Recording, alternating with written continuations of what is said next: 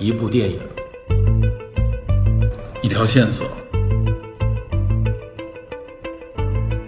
带您探寻电影中的科学与知识内核。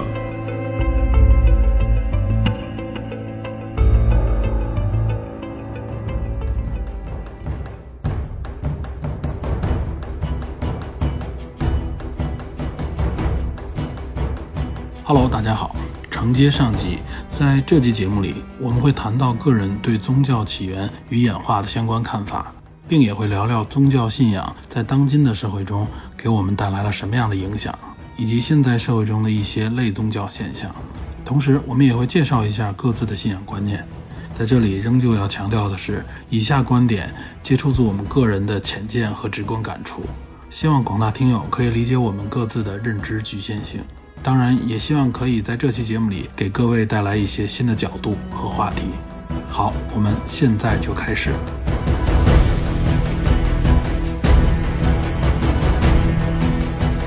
比如说，你们知道现在这个世界三大宗教是什么吗？基督教是三大宗教：伊斯兰教、基督教、佛教。嘿，你给抢答了你啊！嗨，我以为你 提问呢，本来想让脸酱发挥一下，我以为让你提问呢。就 sorry sorry，我我走神了，不好意思不好意思。用不用脸酱再重说一遍？我操，没关系啊。呃，其实你看啊，这三大宗教它有一个，虽然说是不不是说完全大家公认的，但实际上它是有一个共同的线索，就是说我们可以管这三大宗教都叫做呃所谓的一神教。尤其首先穆斯林教肯定是一神教，这个不用说，对吧？嗯嗯嗯，这个大家前提都应该知道，穆斯林就他只是真主安拉，他没有别的所谓的神了，他就是一一神教。然后呢，呃，基督教实际上它叫做三位一体嘛，就圣父、圣子、圣灵。然后圣父就是 God，然后圣子就是耶稣，呃，圣灵实际上是没有一个具体形象的。但实际上这三位一体，大家能看到的一个形象只有耶稣。所以说，某种程度上来说，它也是一种叫做一神教，呃。这是基督教的一个说法吧，然后另外一个就是说佛教，佛教实际上是我们不能简单说它为一神教啊，但是实际上佛教它讲求的就是所有人每个人都可以修行，最后成佛，知道吧？就是像当初的这个这个什么释迦牟尼一样，从一个王子最后最后对成为成为了一个佛，所以从某种程度来说就是。佛教的方式呢是说，OK，我没有一个，实际上我是没有了一个具象的一个所谓的神。你们崇拜的这些所谓的佛陀，各各种各样的佛，实际上也都是说每个人自己最后变成那个佛。总的来说呢，如果我们来看，其实它也可以某种程度上来说是一种异神教，就是说他把那个具体形象给呃怎么说呢，给给隐隐化掉了，或者变成就是万物万人所有的人都是都是这个佛的意思，都有机会成为佛。嗯，这样一个角度，呃，像比如我们剧集里面这里主要说的这个北欧神话啊之类的这种，其实他们现在就已经不像现在我们那么了解，它已经不是说所谓的宗教信仰了，更多的成为了传说，成为了神话。就是他们原来其实就是过去宗教都是叫做多神教啊，这是其中发宗教发展过程当中的一点。有对于我们国家来说，我们国家的多神教就比如说道教就是一个多神教。嗯，然后包括像日本的神道教也是多神教，呃，还有很多其他的一些教。其实神道教相对有一点原始宗教的感觉。啊，对对对，就是其实原始宗教里面更多的是一种多神教啊。就是为什么是这样？就是实际上就是大家把呃不同遇到的不同的功用、功能或者不同的领域啊，把它赋予人格化、赋予神话，然后由呃由某个。神去掌握啊，但是你会发现在这个传播的过程当中，因为各地都有各地的不同理解，比如我这个对海、对河、对山、对月亮、对太阳都有不同的定义，这时候大家就容易怎么说呢？起到一点冲突，或者说是有不同点。所以这个时候为了传播，或者说宗教本身的发展来说，就是这种一神教它更具备这种呃传播的能力。这也就是为什么最后宗教就是说实际上它发展的方向是由过去那种多神啊，慢慢的会向一种。一神的这种方向来发展，方便方便传播，方便记忆哈。对，然后就是说白了就是方便大家信仰，而且它更就是更普世，融合融合度更强。但是在这部剧里边呢，它创造出来了一些新神，是一什么？就像我说的，我觉得很奇异的，就是什么互联网之神、传媒之神，还有一个那个他所谓的叫什么叫叫世界世界先生是吧？对对，世界先生。嗯嗯。对，那个世界先生可能背后还有点大阴谋在在背后。对但是从剧集的这种目前来看呢，他又分出了很多不同领域领域里的新人。实际上，我是觉得他这不符合一个真正宗教信仰的一个发展的。当然不影响这个剧集，因为剧集是为了就是多神的话更丰富，而且它的矛盾冲突也更多更丰富。但从宗教信仰的角度来说，它实际上呃，我觉得是这种创造方式呢，其实呃怎么说呢，就是呃并不符合这个发展规律，知道吧？如果如果从我们普通人的角度认知来说，那可能新神就是科技之神就可以了，对吧？用一个这个科技之神就可以引领这些。对，没想到还分了那么多的分支。没有，他可能第一是为了戏份的对等，那么多旧神，你新神就一个也不太好哦，对对对，做，对吧？另外对它另外他分成几个分支的话，来展开剧情，也有利于人物性格的塑造。你比如说高科技小子和这个媒体之神，就是两个方面，虽然它有联系。我记得嗯原著小说中还有一个高速公路之神，但是在这个哎、那个那个也有，啊嗯，在剧集当中也有提到过。对，但是没出现，是吧？对就是没没有人物形象，嗯嗯，对，这个倒是。对，就等于他实际上等于是利用了就是呃原始人类对对一些事情的崇拜，或者说是对神的一种归纳总结的方式、人格化的方式，就直接塑造出来的这种新神。他更多的就是在探讨，或者说是在影射这种怎么说呢，宗教信仰的一个发源的这种感觉。实际上，嗯他用新的发源面对这种老的这种神过来了以后的一种建立一个冲突吧，实际上是这样的一个，我认为它是这样的一个关系。嗯然后，因为因为我这个我看这部剧的感觉啊，就是确实像脸江一开始介绍的，简单说就是信仰冲突吧，相当于是对对对对，老的信仰面对新的信仰。那么就是人人群选择了谁呢？那那么那个没有被选择的，慢慢就会被人遗忘。他实际上在说这样的一个故事。嗯实际上，在整个就是宗教的这个发展的过程当中，或者说信仰的这个从起源到发展到现在，它中间就充满了类似的故事。就比如我们知道，宗教战争实际上指的也是类似于这种情况。宗教战争，对，嗯，你是想说十字军东征吗？十字军东征就属于信仰战争嘛，就相当于是对，这个对吧？基督教和穆斯林之间的一个一个冲突嘛。嗯包括你像，嗯、咱们多扯一扯啊，就比如说，嗯、像很多所谓的圣战，你知道吧？从现代，就是本世纪开始，九幺幺，某种程度上来说，也是一种宗教背景的宗教战争，尤其是更极端的组织也好，嗯、他们也认为，实际上这是一种圣战，就相当于是穆斯林向这个基督教的一种宣战。嗯包括后来引发的呃海湾战争啊，包括美国这种反恐战争，某种程度上来说也是有宗教色彩的啊，尤其是被当地人看啊，认为是一种呃基督教文化对呃穆斯林文化的一种一种反扑吧，或者说是一种反击的方式，背景在里边。就是我真正说宗教之间的这种矛盾啊，我们就能看到，它实际上这个矛盾是非常的巨大的。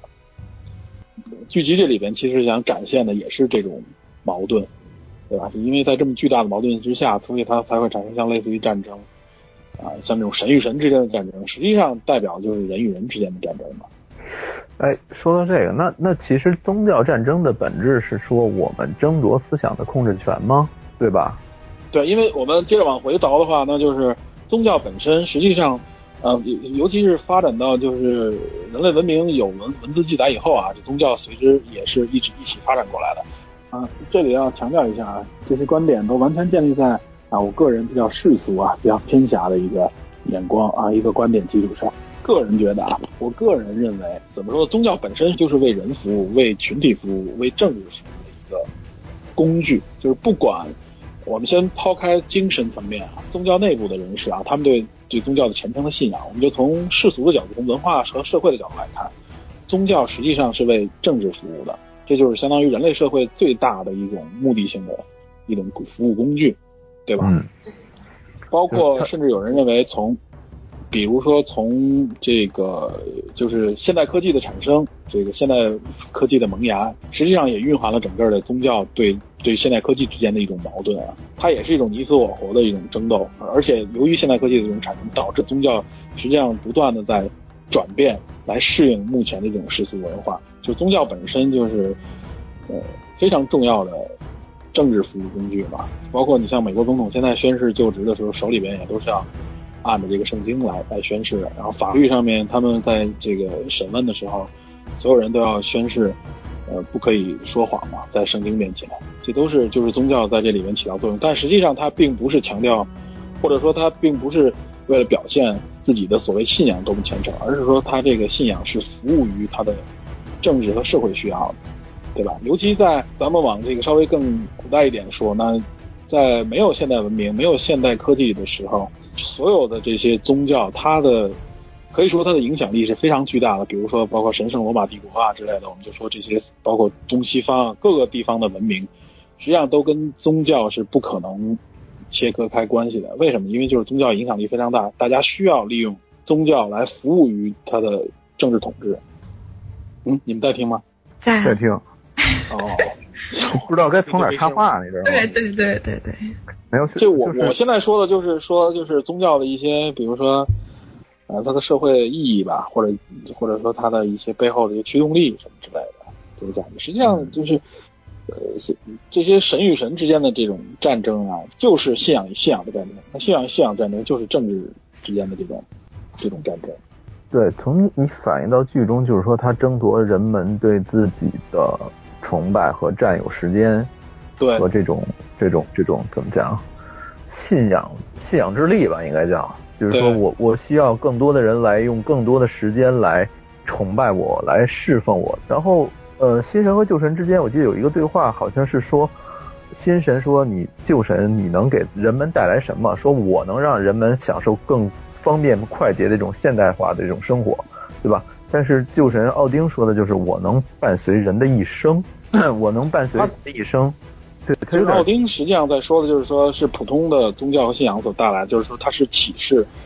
是一种长久的对心理的一种慰藉，它不是仅仅享享表现为享受对对，就是再往前提，我们就要往这个信仰的起源方向说。刚才我们不是说到中世纪之类的这种啊，就是信仰，就是宗教可以说是统治世界嘛。就是为什么它能统治世界呢？我们再往前看，就是从宗教的起源啊，从信仰的起源来看，就是它实际上体现的就是人们对对未知、对恐惧啊，甚至说包括对一些超情感体验的一种一种理解。因为从考古的、从科学考古的这个证据上发现啊，就是在远在一两万年以前，旧石器时期的这个人类啊，那时候就已经存在信仰了。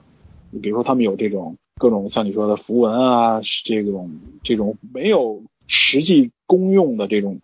非工具类的这种呃产物啊，比如说一些形象，人的形象也好，或者说是一些符号类的东西，这实际上就是为了满足信仰的需求嘛。对那，这些东西它嗯 对应是什么呢？嗯，应该是人们对原始一些力量未知的恐惧。对，嗯。不过有句话是这样说的，他说，如果人类会存在于对未知的恐惧，那么迷信或宗教会一直存在。对对，就是比如说最简单的死亡，对吧？疾病、饥饿，尤其是那时候食物获取就就很难，没有在尤其农业没有发展起来之前，呃，比如说考古证据上有人发现，在一些岩壁上的壁画上面啊，能看到，比如说画了一些动物，打个比方画一头牛，然后这个牛它可能在牛的某个部位啊被重复的画了若干次。他们会发现，这个如果从绘画本身的角度来解释的话，它没有必要只是对这些地方来重复来使用。然后就是有考古学家分析，最后认为这很有可能是一种，就是说他在发现这个牛的这个部位画这个画下来的时候呢，可能他有一次捕猎成功，然后大家就认为，OK，那我画下来这个动作可能和我那个捕猎成功之间是对等的。那 OK，那么他就不断的在每次捕猎的时候去做这个动作，这就成为了一种迷信也好，或者说一种仪式，初级的一种信仰。然后这个仪式慢慢演演变成，就是由习惯演变成仪式，然后由仪式对开始给他加上升成更多的光，对，更多的宗光环成为宗教，然后变得不可撼动。对，而尤其早期的信仰，那时候大家可能更多的，比如说包括对死亡，尤其亲人的死亡的时候，啊，嗯对死亡的一种恐惧也好，或者说对死亡的一种理解，呃呃，亲人死亡对祖先的一种怀念也好，它也就慢慢的成为了最早期的一些神的形象啊，就比如我的祖先，或者说我家族的祖先，成为了保护我们这个族群的力量。然后这种信仰呢，就成为了团结群体的一个纽带。在在反正在远古社会里边，就是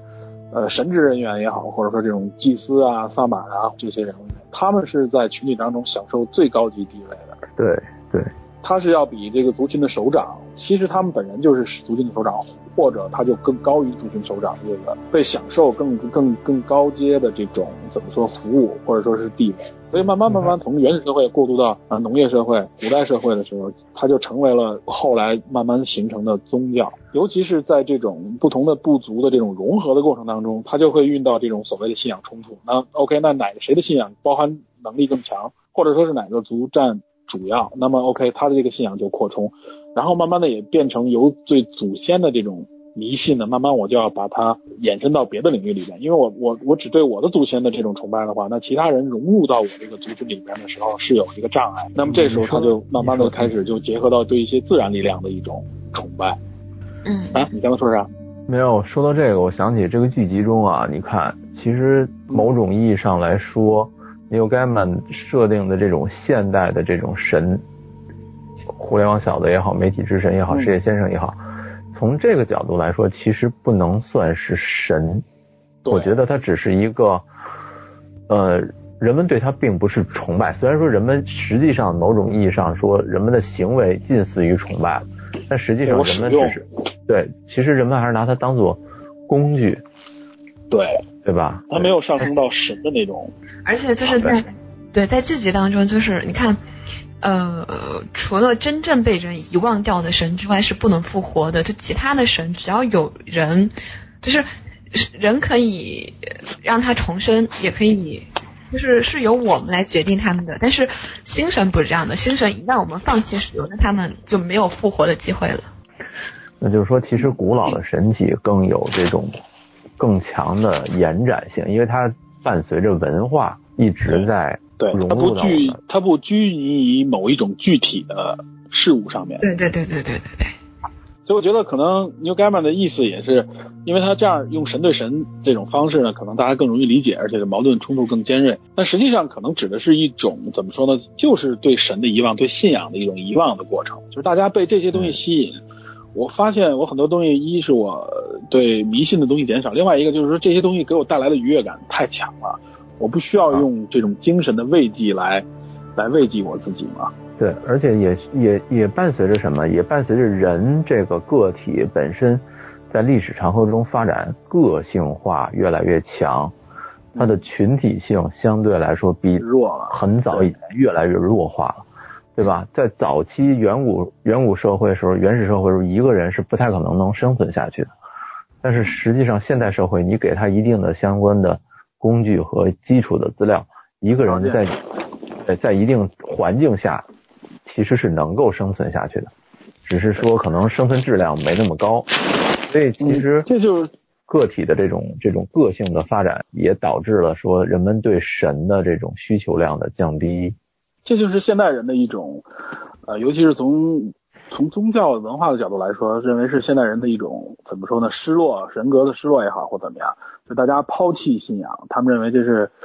呃人性的这种堕落，然后呢是会迟早会接受神的惩罚啊。这是信有拥有信仰的人都是多少会提到这种角度的，嗯，对吧？我觉得可能他暗含的也是有这样的一个呃角度吧，就是让希望大家呢就不要。过于物质化啊，更多的要要有一个宗教或者说是有一种信仰的这种约束。嗯，其实从现代社会的角度来看，就是宗教到现在它并没有消失，而且影响力仍然在。呃，也随着这个社会在进化，而且影响力也非常巨大啊。现在来看，尤其是三大宗教的这个势力都很强，尤其是基督教和对对对那个穆斯林，对吧？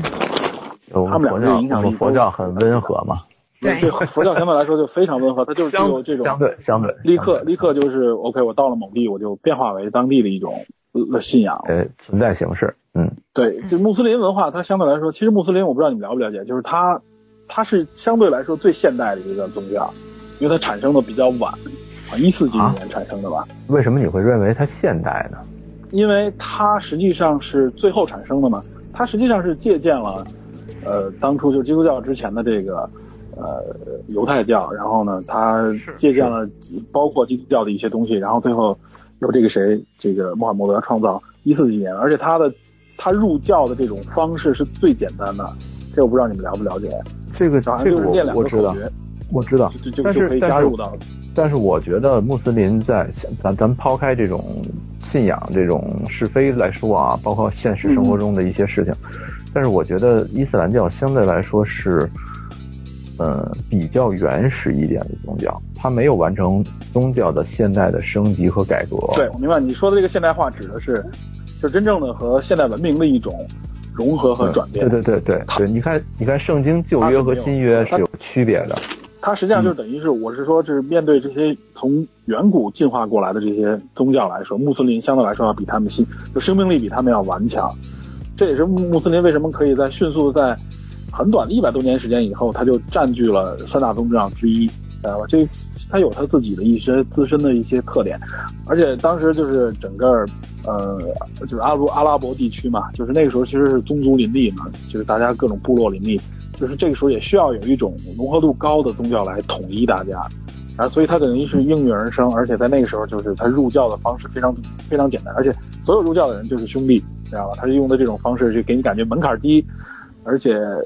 它也是一种向善的一种方式啊，只不过现在就是在很多呃冲突面前，大家就是说发现了它很多恶的那一面啊，尤其是当然这恶的一面并不是指这宗教啊，指的是一些少数的一些极端群体，嗯，所以。就受到了，就是怎么说呢？大家对这种穆斯林有一种这个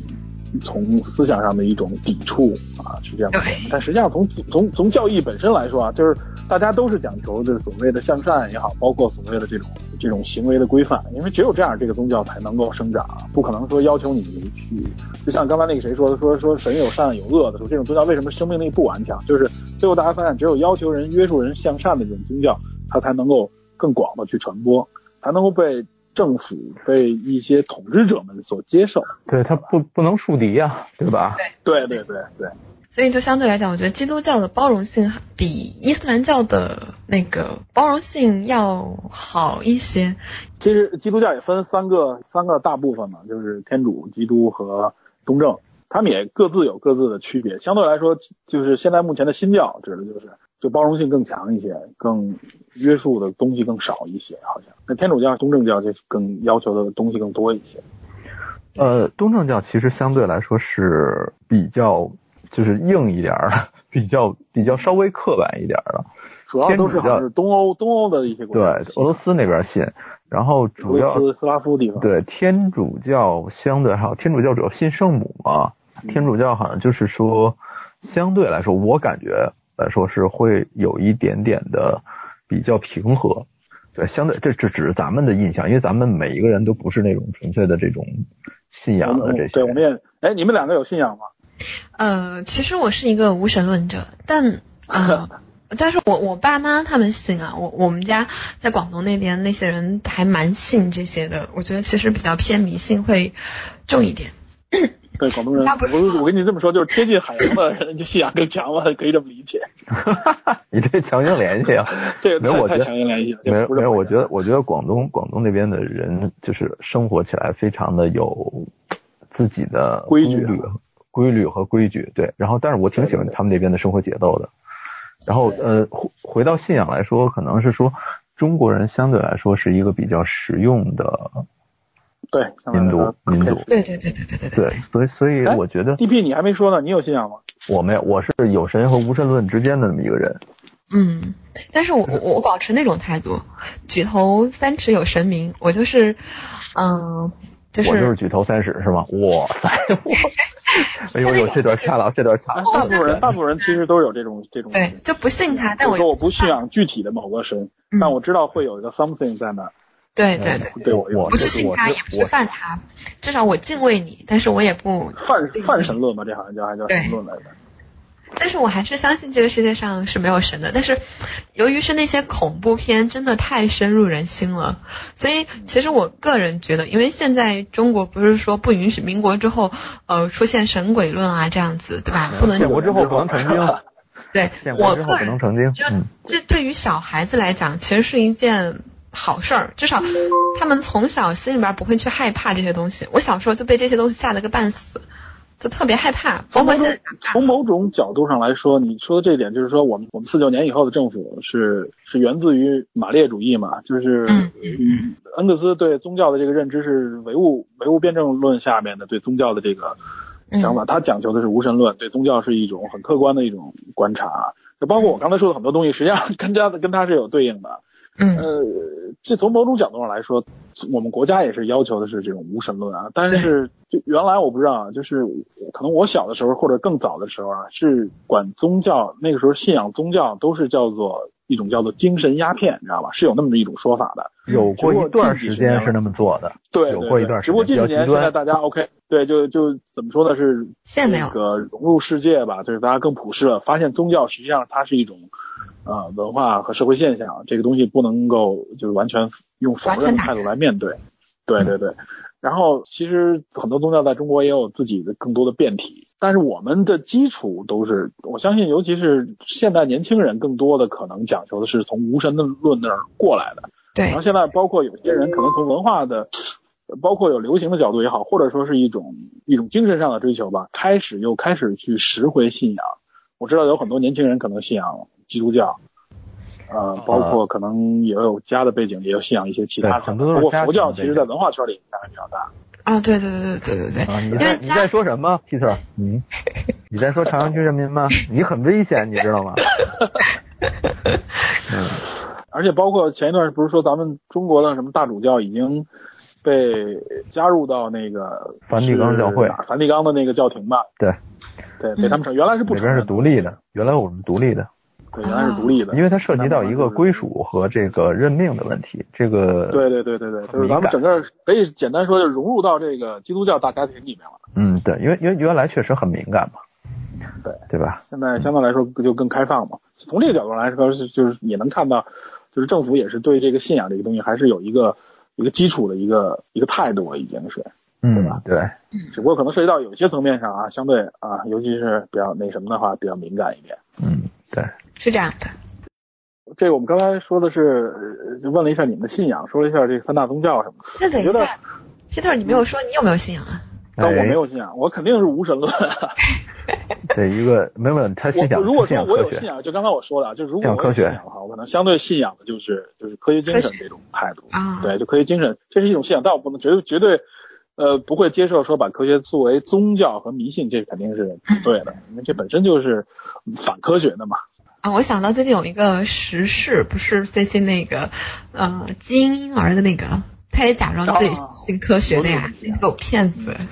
哎，那个就比较复杂了，那个我觉得那个要说要说的东西很多了。简单说就是，它是因为不符合科学伦理，因为这是有科学背后数据支撑的，就是科学伦理里面对人的这个基因的改变是有很多的限定的啊，就是在我们还不完全了解的情况下，轻易的对基因做进行改造，这个造成会直接造成可能人类物种的灭绝啊，这不是从宗教和信仰的角度来说，这就是从科学的角度来说，就是我们原来简单说啊，我们原来不是提那个《僵尸世界大战》的时候说过吗？我记得说基因这块，如果人都是克隆人的话，那有一个问题就是你都克隆的话，就是你的这个基因说白了多样性就会慢慢的减少。多样性减少的话，就是比如说一场疾病，就是我们知道任何一种疾病啊，都是有的人会可能被这个疾病感染，有的人不会，就是因为它的基因可能有些地方是不同造成的。那如果我们基因慢慢慢慢都趋同的话，那很有可能有一种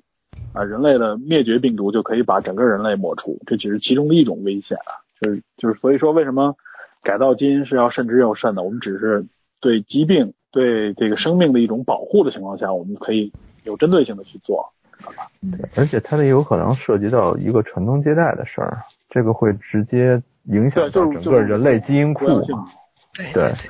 然后，然后尤其是之前发生的这个国内发生这个事情，它最简单的一个原因就是说，特建奎他他自己过两天就有一个就是基因学界的一个一个相当于是个峰会吧，在上面发言，就有人问他质问他这个做法，然后他就说 OK，我是为了啊、救助生命啊，我是为了这个针对疾病啊保护儿童，实际上。并不是这样，就主流医学已经证明了，就是说他所面对的那个问题是现在就有很多各样的阻断疗法或怎么样，可以避免这个 HIV 的这个传播和这个对婴儿的感染的，就完全不需要利用他所谓的这个 CRISPR 这种基因敲除的这种方式啊，然后他去用，说白了就是有好的方法能治病的方法他不用，他反而要拿这个来做实验，实验一种啊，就是很敏感的一种内容。所以从从各个角，从伦理角度，从科学角度上，他都本身都有问题。我觉得这些事情目前就是整个科学界，包括整个这个政府也好，社会也好，对他都是一种呃批判的一种态度。我觉得这个目前来看，这个主流的这个态度还是正确的。嗯嗯嗯，这个扯得有点远，咱回到宗教话题哈。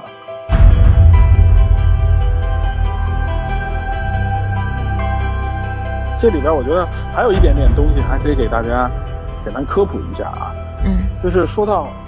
信仰啊，说到因为大这个都是精神层面的啊，就很多人说科学你是不能够涵盖信仰的，你是不能解释信仰的。确实，信仰当中有很多东西是是无法证伪的，所以这个目前就是说，呃，大家也经常把科学和信仰之间摆在一个对立面的角度上来来说，知道吧？那它有很多根本，包括比如说。呃，进化论的产生啊，现代现代科技的产生啊，就让我们包括对对宇宙的认识啊，都让我们抛除了以前信仰当中包含的一些所谓的原来就有的理论，对吧？比如地心啊，比如说对宇宙的理解啊，什么都是因为科技的这个产生，不断的普及，让我们认识到，然后宗教也为它随着它而不断的转变，更多的向纯精神层面去靠拢，对吧？就是涉及到的具体的事物的东西，其实越来越少。不像过去啊，就我们很多东西我不能解释，这天气为什么会打个闪，我们就认为啊，这是雷神做的，咱们就说是雷公做的或怎么样，这是上帝之怒或怎么样。但现在我们都知道，这都是自然的力量啊，源自于自然之力啊，它是怎么产生的，我们都能够用科学的方式基本解释清楚。而且科技现在不断的在细微的这个发展，就对信仰本身啊，就是我们精神层面的信仰本身也有，呃，目前来说也有很多新的研究，可以让我们更深层次的认知。呃，所谓的信仰也好，或者说我们的这种思想的这种进化，我这里边可以说一个呃关于脑科学方面的一个话题吧。有一本书叫做《脑中魅影》，D P，我记得好像我原来我跟你提过这本书，我还在群里边跟跟咱们听友说过，嗯对。这本书的作者呢叫拉玛钱德兰，是美籍印度裔的一个神经科学家。他主要是在行为神经学以及视觉心理物理学等方面啊，做出了非常杰出的贡献。啊，这个人还是挺有名气的。两千一一年吧，被评为呃《时代周刊》的影响世界的一百大人物之一。这本书呃是由复旦大学生命科学院的一个教授啊，现在应该已经退休的教授顾凡吉老先生。翻译的啊，翻得非常好，我觉得也是。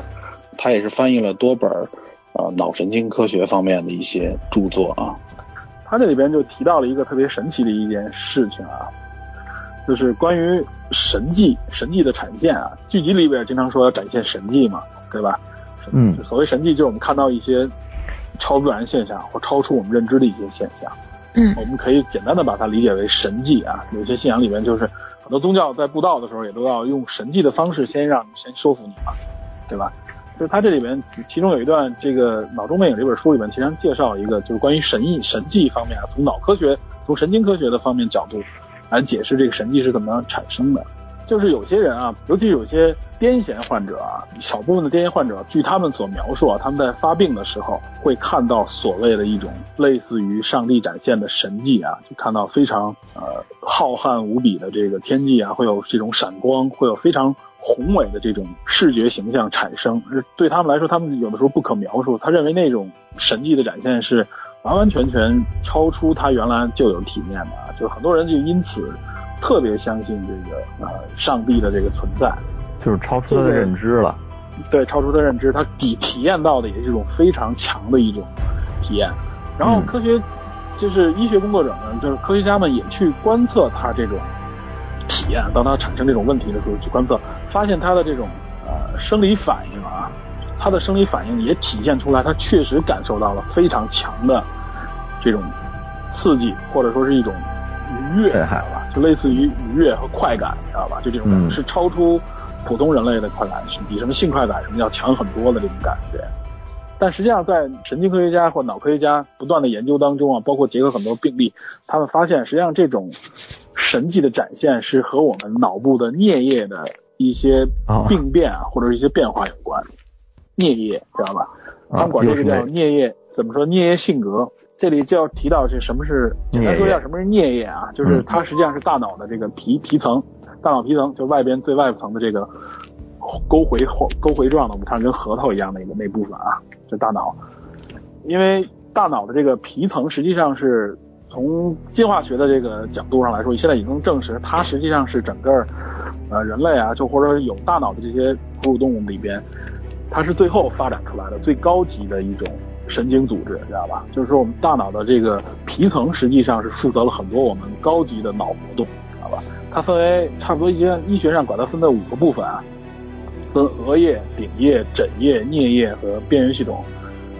额叶顾名思义就指额头，就是我们前嗯大脑前边这部分叫。咱们说那个刺激信号那个，对对对，顶叶呢就指的是头顶，对吧？嗯，头顶这部分就是我们能想象到，然后枕叶就是就是枕头那个枕，后脑勺后脑勺这一块。嗯，对。颞叶是什么呢？颞这个词实际上是指的是耳朵边儿，咱们中文里面指的是耳耳朵边儿这一部分，围绕耳朵这一块儿，那就是哦实际上就是耳朵旁边这一块儿，这块儿是叫做颞叶。然后一个边缘系统实际上在大脑的底底部这一块儿，就是颞叶这一块儿，大家发现它实际上颞叶癫痫患者，或者说是在颞叶这块产生病变的人啊，他实际上总有我们只针对宗教这一块来说，他有一些性格方面和大家的不同之处，知道吧？因为颞叶这块它负责听觉、嗅觉、高级视觉功能，还有一个它就负责呃包括记忆、包括这个逻辑和理论什么之类的这些东西啊。说有一种颞叶病变的人啊，这种颞叶癫痫或者颞叶病变的人，他们展现出来一种什么样的性格特征呢？就是偏执。喜欢辩论，知道吧？然后喜欢重复各种语言，尤其是对一些哲学类的、宗教类的内容，会非常偏执性的这种崇拜、崇敬。然后他喜欢在这方面和别人不断的去讲述和辩论，而且他们这些人，有的人就就号称他们曾经真正看到过神迹啊。最后我们发现，实际上是颞叶的一种癫痫症状造成的。就感觉有点自嗨那种哈。呃，可你可以理解为一种嗨，这种嗨的状态，就这，而且这种嗨是远远超过这个性快感的一种嗨的啊。然后，而且现在的在现代医学的这个现在科学的这个发展程度上，我们是可以复制和复现这个这个神迹的，知道吧？就是，当然不是指所有人，在一部分人当中，我们可以利用一种科学工具，叫做 TMS 的一种实验工具啊。这 TMS 指的是什么呢？我们我们叫做经颅磁刺激的一种工具啊，也叫穿颅磁刺激，就指的是穿过颅骨的一种磁场刺激，明白这意思吧？嗯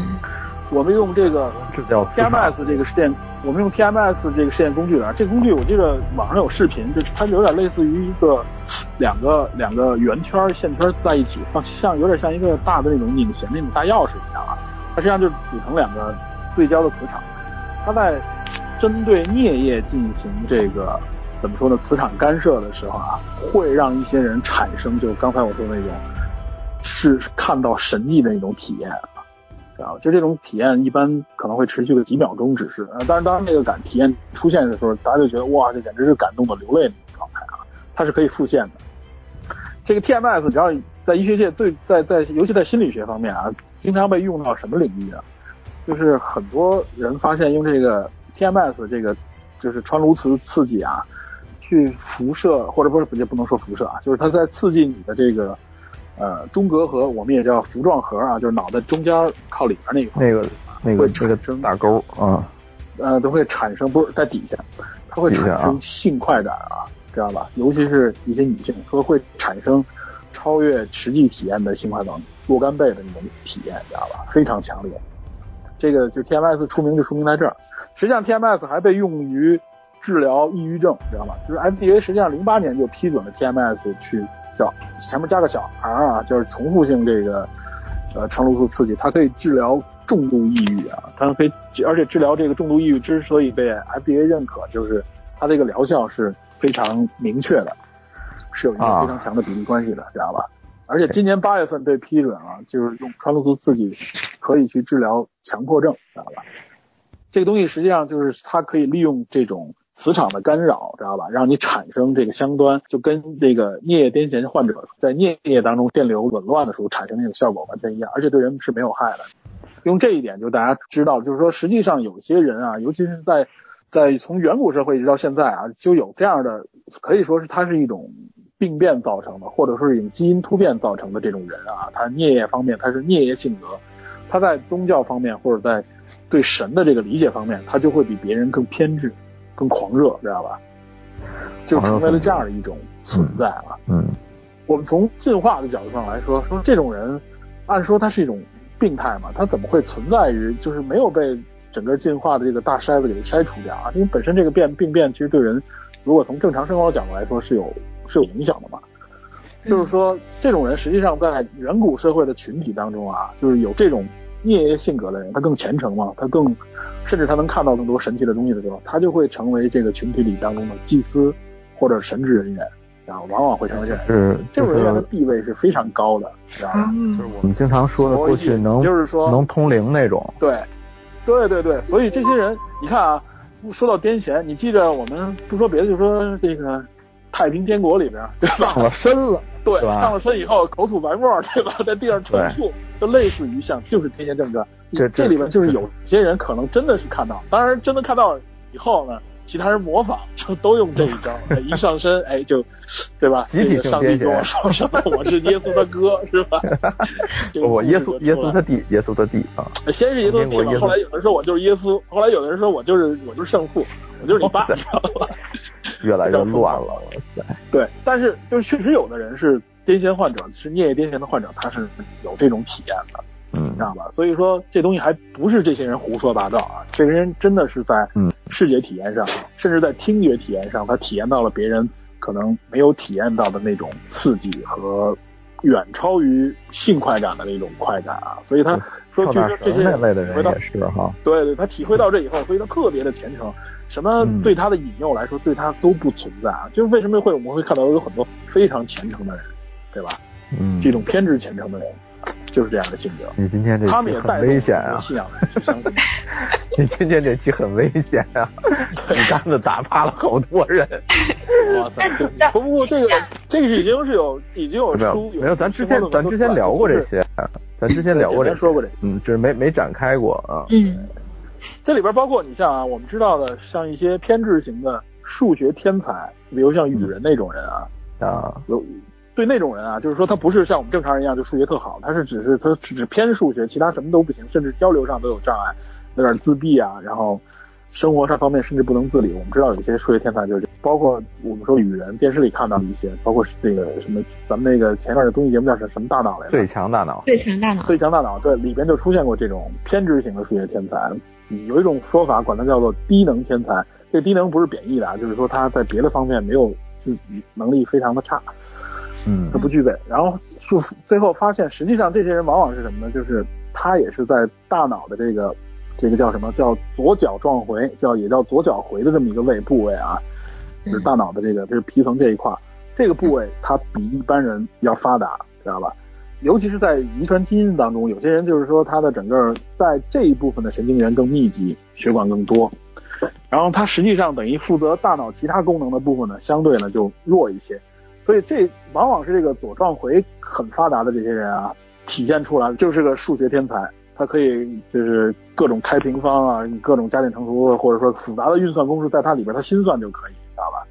他嗯这种人是怎么产生的呢？他是因为脑的这么一种突变产生的，知道吧？这就是间接的也是证明，就是很多我们看到的很神奇的，我们认为这些超天才、非正常人，或者说就是被上帝可以说就是老天爷赏饭，咱们说，或者被上帝点拨过的人啊，他其实是在脑部是有对应的一些突变和变化的，往往是这样啊。这些人体现出了超强的能力。就是说，我们从科学角度上来说，我可以给你解释为什么有些人可以看到别人没看到的，有些人可以做出别人做不到的这些能力。从从真从这个角度上来说，我们也可以解释，就是很强的这种信仰，尤其一些核心人物他们的信仰的这种偏执是怎么带动大家。因为普通人对这个信仰往往是出于出于对逻辑的判断啊，对对来来来相信你。对我并不是出于完全本身的，我从精神上我天然就信。但这些人就是完完全全就是，他们甚至认为自己就是神的使者，对吧？对他们会有这种这种使命感，对他对神，他对宗教或者对神的这种超级自信的这种感觉是可以解释得通的，就是因为源自于此，对吧？并不是说装能装成那样的，哦，这有点硬科硬科普的这个意思啊。嗯，反正我们拿科学解释宗教，反正也还挺就挺狠这能的，解释吗？如果从其实因为这个就是说从考古学、从神经科学，包括从从其他的一些科学角度啊，从社会学上面也能看到，就是宗教发展过来，宗教的产生，宗教的很多发展，其实我们都是可以用各种各样的科学工具去解释它了。就这个东西并不是完完全全不可知的，对吧？它是也是在我们认知的体系范围之内嘛，对吧？嗯，它它能解释以前一些我们疑问的方方面面吧。应该是对吧？你想过去，刚才我们之前不是说了一部分嘛，就是说我们对一些未知现象，我们不理解怎么办？那 OK，简单的理解它就是这是神迹的闪现，这是因为有神，对吧？包括我们做梦，我们看到一些长辈，我们认为啊，就是我们的祖先来看我们，对吧？这些都是很简单的一些所谓的对对不可知现象的一种理解，灵魂，对吧？这都跟神有关。那实际上我们这个都用科学的方式能解释这些。随着科技科学的发展，我们解释东西越来越多。那我们认知这个世界越来越多，如我记得是恩格斯还是马克思说的，说如果我们所有的这个认知啊，最后科技可以发展到我们对所有的事物都没有未知了，都没有不理解的话，那么信仰也就消失了。但我认为这个信仰应该不会，只要有人存在，它就不会消失，因为未知永远也存在嘛。而且而且人对大脑的了解还远远不够，刚刚开始，刚刚对，就是我们说的很多这些东西啊，它只是在部分人身上有。包括就是脑部啊，很多地方负责什么样的功能，目前也只是有一个笼统的复杂的概念。如果你去查阅相关资料，你会发现非常复杂。但是很多具体的某一点，你会发现它不是一个地一一个区域一个点来控制，它可能是若干个点，或者说是可能和若干个基因对应，你知道吧？所以非常复杂。我们现在对大脑的理解非常，我觉得是刚刚从科学角度来说是刚刚起步。嗯。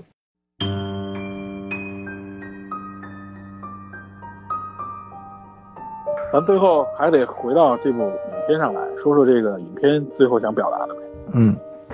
这影片我觉得好像还是说他他就是 Newgame 本人不是特别喜欢着力于某一个具体的方向，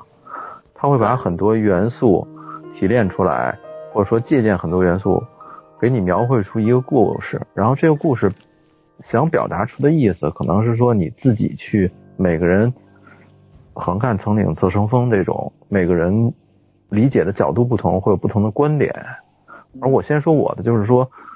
我从这部书之前看这部书之前就有一个模模糊糊概念，但是看完这部书，我就有有比较明确的，就是你的信仰和你的相信的方面会影响你自身的概念，然后这个概念会不断的强化，形成一种符号。这种符号到一定程度有了具体的。像和参照时候，就有可能形成类似于信仰的这类的东西。如果说其他东西在固化你的话，这个东西就会变得非常强烈。就是说，其实我们对宗教的认识，很多的时候是我们自己的概念化和符号化的东西，经过具体的像来强化完成的。嗯嗯，我是这么觉得。所以我我你说我没有信仰吗？也不是。但是说你说我具体信仰什么吗，我也说不出来。就是你相信什么，什么就是力量；你信仰什么，什么就是力量。我我就是这么觉得。所以那些有些人认为宗教能给他力量，其实还是有这这方面的原因和考虑的，一种所谓的精神之力吧。嗯，我我我我就这个概念，我就这想法。嗯，其实我跟你想的差不多，就越看这个，我越就越这样觉得，他给我一种就越有。就刚开始也说了鲁迅先生说的那句话嘛，世界上本没有路，走的人多了，也变成了路。我觉得这句话就特别形象，让我有一种就越看越这个，反正也我也是那种，就是其实你说真的要让你说你到底信什么，我不知道，但确实有一颗敬畏之心。你说我完全不信，也没有那么的肯定，但我也没有那么的相信他。嗯。所以，所以我的宗教就就还好。你说我信仰某个吗？也不太信。但是我老觉得，好像还是 有一点儿，对对，会会会会会有这种想法。嗯，对对对对。你包括像在遇事儿的时候，对吧？那我还是希望，对吧？祈祷一下，能让自己，对吧？运气更好呀，考试考得更好。扔扔扔扔硬币是吧？对对。心理安慰和暗示很重要的。对。那你说人家说扔硬币。而就是心理安慰和暗示是非常重要的，就是安慰剂效应是在医学上面也被承认的嘛。然后心理暗示也是能够让人变得怎么说呢？就是思想方面更聚焦，嗯，做出来的东西可能会更优秀吧。因为我觉得这片子实际上你看信仰，我觉得它从它原来最早就是，嗯嗯，就是大家对未知的一种理解啊，对一种追求。我们对，比如说我们能吃得更好，生活得更好，躲避危险啊，需要的一种需求，慢慢慢慢变成了就是逐步走向就是纯精神的这种需求，一种慰藉，对吧？因为人世间嘛，对至少从现在来看，痛苦是多于幸福的，所有人都体会痛苦，所以在痛苦的时候，我们需要什么呢？就需要用信仰和宗教来安慰我们自己，对吧？我相信绝大部分人都是这样，包括很多获得幸福的人。当觉得自己拥有这个幸福的时候，他也需要用一种宗教化的一种方式来安慰自己，说我为什么可以幸福呢？可能是因为我的什么什么原因，或者我更应该去积德行善，怎么样之类的，对吧？这也都是宗教去去去去去劝导人的嘛。所以就是说，宗教在这里面起到的作用，我认为就是对人们的行为的一种约束，然后对心理的一种安慰，对吧？对对，行为约束就是我们我们当我们在可以完完全全自由选择我去做好或者做所谓的坏的时候，比如说利己、纯利己，或者或者有一种利他的行为，或者选择是伤害别人的时候，这个时候信仰和宗教在这个时候就会发挥一些力量和作用，对吧？就是我们就从国外，你从美国这个社会来看吧，就是拥有信仰的人，你会觉得他不会做出很出格的事情，对吧？那如果没有信仰，可能大家会觉得，哟，他既然没有信仰的约束，会不会有些地方就会变得更？呃，不受道德的这种怎么说呢？审判或审查吧，这人那我可能会做出一些出格的事情来。我我觉得他这影片里边表述的也是嘛，就是因为互联网，因为毒品，因为现代科技，让人们更多的就直接去去享受那些刺激，然后抛开了对人世之间本来是痛苦的一种一种体验吧，抛开了那种对社会、对人的这种对精神的这种敬畏，对然后呢对人一生的这种追求。对对对，就是说我们应该在这个呃这种他所谓的这些体验上的这些快感的层次之上，你应该有一个精神方面的一个追求，就像你说的。那 OK，那信仰这时候就就是那个追求嘛。嗯嗯，包括你像有一些不信、没有信仰的人，没有所谓的这个宗教信仰的人啊，比如说科学界的很多人，他们实际上在在做一些事情、做一些判断的时候啊，那是如果没有宗教在这个时候起到作用，那什么起到作用？实际上就是一种，我认为就是一种世界观和哲学观。我们简单说，是这个信仰实际上也就是一种认识世界的世界观、世界观、人生观。嗯对嗯，就是只不过大家的可能方式不同，你那个更具象到一个具体的一个神或物，那我这边可能更多的是一种道德和这种道理，对吧？包括有些喜欢科学的人也认为他相信是自然之神，这所有东西呢，它是有自己的一个大自然本身是有一个规律的嘛，生物本身是也有它自己的一个方向的嘛。这个这些啊这些规律就是所谓的一种精神力量，或者说一种神的一种存在。早期早期人们把这个所有东西都认为是神的创造的嘛，到后来有一个欧洲有一个，就是对欧洲启蒙运动起到很作用的很大作用的一个，好像是科学家又是哲学家，我记不清是谁了。他后来提出一个理念，其实就是说所有的神都是大自然的所包含的这个理念，然后等于是神是从属于自然界的，而不是说自然界是由神创造的。它等于这个这个理念奠定了人们对神这种神的这种依赖和信仰，把这个神这个神格会稍稍降一下，剥离了，然后也促进了欧洲中世纪自然科学的这种诞生萌芽。嗯，哎，我记得就是在《人类简史》当中，赫拉利他不是把那个就像这样子的一个概念说是虚构故事，但是其实他也说，像这种虚构故事对于我们人类社会来讲，其实是一个就从古至今发展啊，也是一个非常至关重要的。对所以这个东西吧，说不清楚，感觉就是就算其实它好像有点是虚构的，但其实对我们现实生活还是影响蛮大的。对嗯，我们其实多多少少都在受着这种宗教和宗教衍生文化的这种影响，对吧？对，然后不自然的被这种东西来，有时候是控制，有时候是潜意识。就这个东西真的这很，就是宗教自己发展了。嗯嗯嗯，就是因为因为它有了这个影响力和能力以后，慢慢的时候进入到宗教体系里面，它因为为什么说它也是一种政治嘛，它就要利用这个力量，那利用这个力量的时候，他就要强化这个力量，各方面他可能就有教条啊，有嗯嗯有要求啊，对吧？来强化自己，对吧？有利益，对吧？这个就是人性体现在这里边的。所以很多宗教也是讲究，包括我们佛教也讲说，其实，在宗教内部的很多人并不是虔诚的信仰者，并不遵守宗教的这种要求和力量，对吧？也讽刺这些人嘛。对，嗯，就是我们逃不开人性那些阴暗面也好，或者说是那些本能。那么我们如果想约束这个本能，一方面是靠我们的理性理智，另一方面可能就是靠这种精神力量来约约束，这样可能让我们行为起来更更规范一点，更不会出格一点，对吧？嗯，我们这我们这聊的很人文啊，那必须人文这期我。好，不错。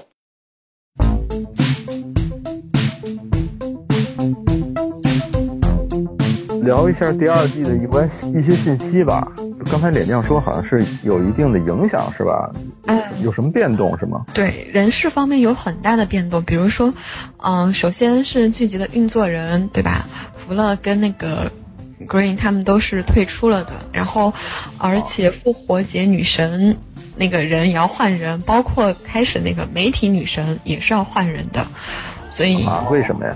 呃，媒体女神她换人是因为，其实她以前演了那个 Fox Fox 的那个经典的科幻剧《插档案》，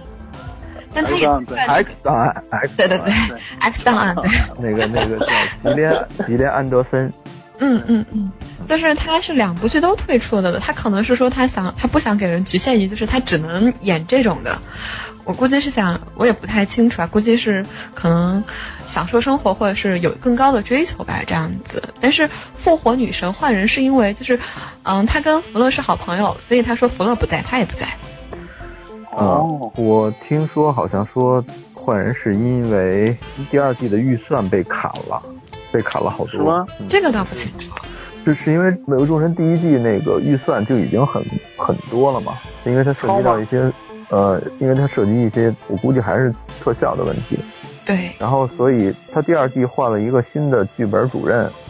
这个主人叫丹特迪·劳瑞托啊，说他在一上任之后就宣布要大幅度缩减第二季的预算。一般情况下，第一季收视率不错的话，第二季应该是扩充预算，对吧？嗯对，也可能因为这个原因，这是一个说法，两大制作人就就想退出了，然后其他人其实估计也是因为这个原因吧。对，退出的人还是蛮多的。其实你说第一季其实收视率并不是特别特别的高，但只是只能说还行。你相对于来讲，比起其他的就是同期的那些剧，没有那么那么的高。但是我觉得对于这个电视栏目来讲，应该还算是一部不错的剧了。嗯，所以可能也跟 Stars 本身的电视台的电视台的影响没那么大嗯有关系。对对嗯，所以你说第二季走了这么多人，我觉得当当然也说四月三十号左右吧，就是来年的四月四月份还是十号我不记得了，反正会按时播，但是具体怎么样还得到时候看才知道。嗯，对，好像现在第二季正在制作是吧？嗯嗯，对，还是挺期待后续的一些发展的，而且这个书也好，剧也好，其实还是有很多值得我们去琢磨的地方。我们今天只是聊了一部分哈，因为它这部剧叫《美国众神》嘛，它的每一个神其实单拿出来我们都能聊好多，所以我们一下聊一部剧，其实还是介绍类的比较科普类的比较多一些。等第二季上映的时候，我们再再约着再聊一次。嗯嗯嗯，对。啊，我觉得其实有很多话题我们没聊啊，包括像如何产生。我本来想还想给你们找你们做几个小实验呢，后来我想算了，这是占时间太长小了。实验 是什么？啊，对，就说就是就是，其实心理暗示啊，这种信仰怎么产生，其实我们完全可以举一些具体的小例子就可以。哎，那个刚刚扔硬币那个不就是心理暗示？对对对，就是这种心理暗示。就是打个比方说啊，比如说你们如果身边有这种成功人士啊，比如说超级富豪或者怎么样的啊，他的嗯很多东西会成为一种心理暗示，比如说他的生活习惯、他说的话、他的行为方式。就比如我们现在的成功学啊，某种啊成角度来说，它就是一种迷信和一种一些宗教化的这种东西吧。其实这东西就是怎么说，就是如果大家经历过很多的时候，就不要太相信，因为成功学成功本身就有一句名言，就是呃每个每一次成功都不可复制嘛。但是往但人们就想知道这个人是怎么成功的。那这个时候，这个人的举手投足、生活习惯，所有的一切拿出来，都会被列为是这个成功的条件。那么这些成功条件被列出来以后呢，那么其他人模仿者就希望能复制他的成功。OK，那我就复制他的习惯就可以了。啊，这其实上就是一种很强的心理暗示。但是这种心理暗示某种程度上也会给人们带来一种动力和信心，你知道吧？就是它一方面我们要认知到它本身呢是它并不是什么真正的呃这个缘由和理这个道理在里面的，但是呢，它之所以成功学到现在仍然还大行其道，这么有市场。你看喜马拉雅上那些付费节目里边，大部分不是什么情感频道，就是成功学。那为什么有用呢？那就是就是大家还是比较依赖于这种心理状态。当你知道有一个人成功是用这种方法，你用同样的方法的时候，你觉得你会比别人更理直气壮，比别人更有信心一点，就是这样。嗯，但你提到这个成功学，我想到前两年的时候，有很多人通过用这个成功学来就是搞传销啊、骗子啊什么的。我觉得对对对，没错，你说这特别好，这个例子。对，传销其实就是一种完完全全的迷信，类似于邪教式的迷信。他就是他把那个获得利益的所有的那些地方给你无限放大啊，就给你描述，就像一个中了中了头奖、中了大乐透头奖的人，拿了五百万、拿了一千万，他不断的给你描述这个拿了一千万的这个过程，让你觉得哇，这个东西好像就在身边，你唾手可得。然后他告诉你怎么样能唾手可得呢？OK，加入我们，对吧？就是就用这样的心理暗示，很多人其实这个时候就逻辑判断能力就被削弱了，他就觉得 OK，这个时候。在他强烈的这种心理暗示下，你把加入这个组织和那个成功画了一个等号。实际上你会发现，那个成功你从逻辑上判断，那你怎么才能成功？那个那个路太遥远了。如果都成功了的话，那这些人也也不用像他们说的在这组里边这么拼搏了。就是他把一个相当于就是把一个中了这个乐透头奖的人放到你身边，你看这个人都中奖了，你想不想买？这心理暗示作用很大的。OK，你也去买，但你会发现那个成功的几率太低了，知道吧？对，提到这个，像这种，我还想到像那种有很多就是炒股的，然后拉一个群，然后说轻轻松松的就能赚很多很多钱啊，那种骗局现在非常的经典。嗯，对，就这个很多人。今年今年参与炒股的人士都哈少了，更多 做预测的人都少，明白？对对对对对对。这个倒是，反正像这种骗局，真的就他们就就利用人的这种心理嘛，然后特别的那啥，反就是心理学，他们玩都是心理学。对对对对对。所以，那么怎么能消除这种迷信？就提倡大家理性的啊，这种分析思维能力。但你说真的理性，其实挺难的。遇到这种事儿，嗯，我有一个哥哥，他就是被骗嘛，然后被那种传销被骗，然后。其实他是一个挺理性的人，我平常我从来没有想到过他会被骗，然后，但是所以我觉得当面对这种事情的时候，可能真的你要控制住自己，对吧？要，我觉得一定要有自己的，就是你的那种主观的想法一定要强大一点，会比较好一些啊。真的不能太过于的去相信别人，不管是讲的什么东西啊，我觉得都应该这样子。这我觉得其实就是一个。逻辑判断啊，就是他把那个利益释放给你的时候，你冷静的思考一下。对，一定要冷静。那个利益怎么能获取？那个利益的条件是什么？对吧？你并不是像他描述的是，尤其比如传销啊，就是说，OK，你加入进来，你可以拉拢你的身边的亲戚和朋友。我原来我们就说过，你的友谊这个东西是成本很高的。你骗过别人一次，那谁还会理你啊？对吧？没错，这个没错，尤其是亲戚朋友。他那个假设假设到你可以说动身边所有的人，那凭什么呀？对吧？大家为什么相信你？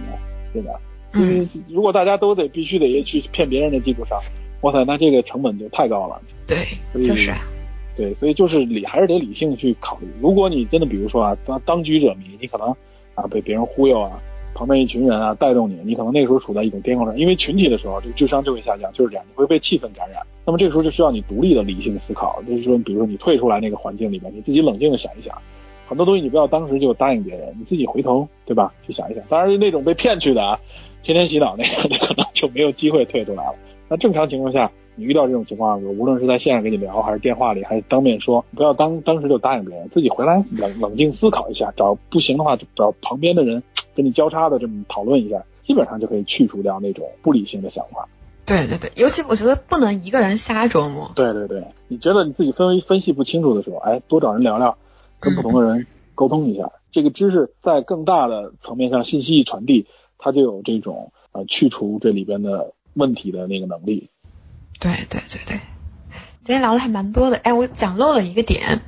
不是有一个世界先生吗？可能大家会好奇为什么要给他取名叫世界先生？因为他的英文不是 Mr. Word 对吧？嗯然后，呃，为什么会给他取这个呢？我觉得可能是因为，因为他出现的时候会有一会有一串代码，代码学代码的时候，第一个编程不就写写的是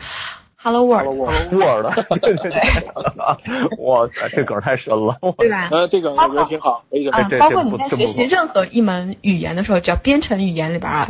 都是用 Hello World 来作为起步的。嗯，程序员都是这一句开始。对对对对对，所以所以为什么他叫世界先生呢？现在，嗯对吧？程序这种大家也能看得到。我说他是计算机那个领域的哈，嗯嗯嗯嗯，有些人还有还有些人说特逗，说他是那个全球化之神，你知道吧？这这给我逗乐了，是经济那方面的，知道吗？嗯，看来全看球化还是看来还是计算机领域的，啊，我我我个人感觉这世界之神给我的感觉啊，就是他可能是科技之神那种感觉。对，嗯，你你刚说完科技形象，不能有宗教，你自己就，你就你就给科技定了个神啊，不，我就是说，如果他去说的话，他很很有可能是想这么去表达，但我从从他的所作所为上和形象上，我觉得都跟那不沾边儿，他更像一个充满阴谋的家伙。对，然后一个终极 BOSS 的感觉啊，嗯嗯，他就是终极 BOSS 啊。对，这个在第二季或者说在小说里边是对这个人实际上最后是有一个小说里好像有一个计算机之神，但是没没这么重的笔墨了，我有点我有点记不清好，像好像有一个大反转，我记得说说是这个世界先生是有一个大反转的。哦，那这个是不是就涉嫌严重严重剧透了？对，大反转其实是是奥丁那边，对奥丁，对是奥丁那边大反转嘛。啊，对于针对针对这个人也有一个大反转，你知道吧？对对，针对针对新旧神都有一个反转，哦。都有反转，对。对，所以我觉得第二季还是挺有的看的。但我觉得他应该这部应该要拍两三季的样子。不好说，这个我觉得这部部片子八集来看的话，也就三季最多了，也就三季，嗯，因为没法再拍了。再拍的话，除非 Neil Gaiman 本人在写新的。哦，对他好像写了一个北欧的、北欧众神，嗯，好像是有在写啊，对我我也是听说有在写。对对对对对，那就不拘泥于美国这个故事了。呃，北欧众神好像讲他就是利用北欧神话做一个底子，然后自己写一些新的故事进去，他就擅长这个。嗯，我觉得能把这个写的这样子也不错啊。呃，他的小说还是推荐大家看看的，其实还是非常有意思。对，尤其读小说，我相信可能会甚至比看剧要更有意思。嗯，它的节奏感是不一样的。对，剧满足的是更多的是你那个额叶的 图像，颞叶，颞颞叶，颞颞叶叶啊，颞叶，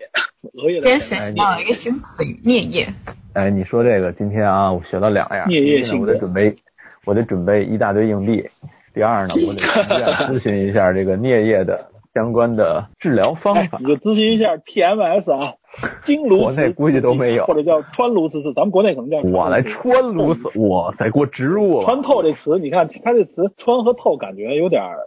感觉好像有点伤害似的，所以它叫经颅磁刺激啊，感觉好一点。哎这这就是经过这个颅骨，奶不是你，总之还是都经过颅骨了，我去。他用磁场嘛，所以对你身体没有伤害，而且被被证实没有伤害。我记得当时有个试验，就是拿这个，呃，就是一实验人员坐在那儿啊，他就是刺激你的那个语言语言中枢的时候啊，负责语言的那部分的时候啊，是是布列卡区还是哪儿我忘了，反正刺激你的语言中枢的时候啊，那个时候你会发现那个人就说不出话来，说出话就是组不成一句话。断断续续的，然后偶尔蹦个字儿啊，他甚至自己都不知道自己在说什么，他想的和他说的完全不一样，你知道吧？太然后把这个磁场关掉，OK，那个人就正常了。这就是一个特别典型的一个实验。我我记得网上有视频，你可以搜一下，而且还是零几年的一个视频，挺早嗯。行了，我我这工具很早我不打算试了。零八年就批准，对，零八年就可以治疗重度抑郁了。呃，我还没到中度呢。你没有你你你可千万别，你可能到时候你看展现神迹了，到时候。”为什么让我想到了杨永信呢？哇他那不一样，他那个就是电击，不是磁场，这不是一回事儿。他磁场没有伤害，没有疼痛，没有触觉。嗯嗯知道吧